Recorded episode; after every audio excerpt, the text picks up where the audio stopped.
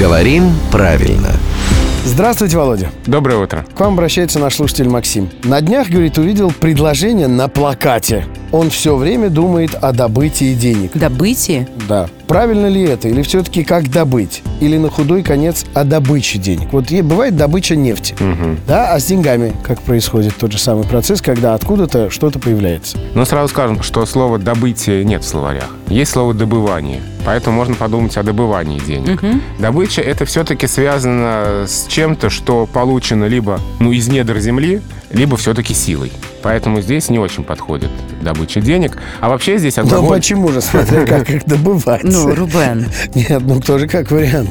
Люди, знаешь, по- по-разному зарабатывают на жизнь. Ну, вообще здесь понятно, почему слушатель царапнул. Здесь вообще отглагольное существительное, которое всегда вносит в текст элемент казенщины, не очень хорошо. И лучше всего сказать «думаем, как добыть деньги». Вот отглагольное существительное всегда лучше заменить, если есть такая возможность. Если уж нестерпимо хочется его употребить, тогда добывание. Ну и я на всякий случай еще одно уточнение. Слово «добыча» как профессиональная лексика, хоть где-то, хоть как-то, допустимо? Это именно профессиональный вариант, который в литературном языке не допускается, но тем не менее в профессиональной речи, конечно, употребляется. Но это не норма для литературного языка. Спасибо, Володя. Это главный редактор «Грамоты.ру» Владимир Пахомов. Рубрику «Говорим правильно». Мы представляем э, при его участии каждое буднее утро в 7.50, 8.50 и в 9.50.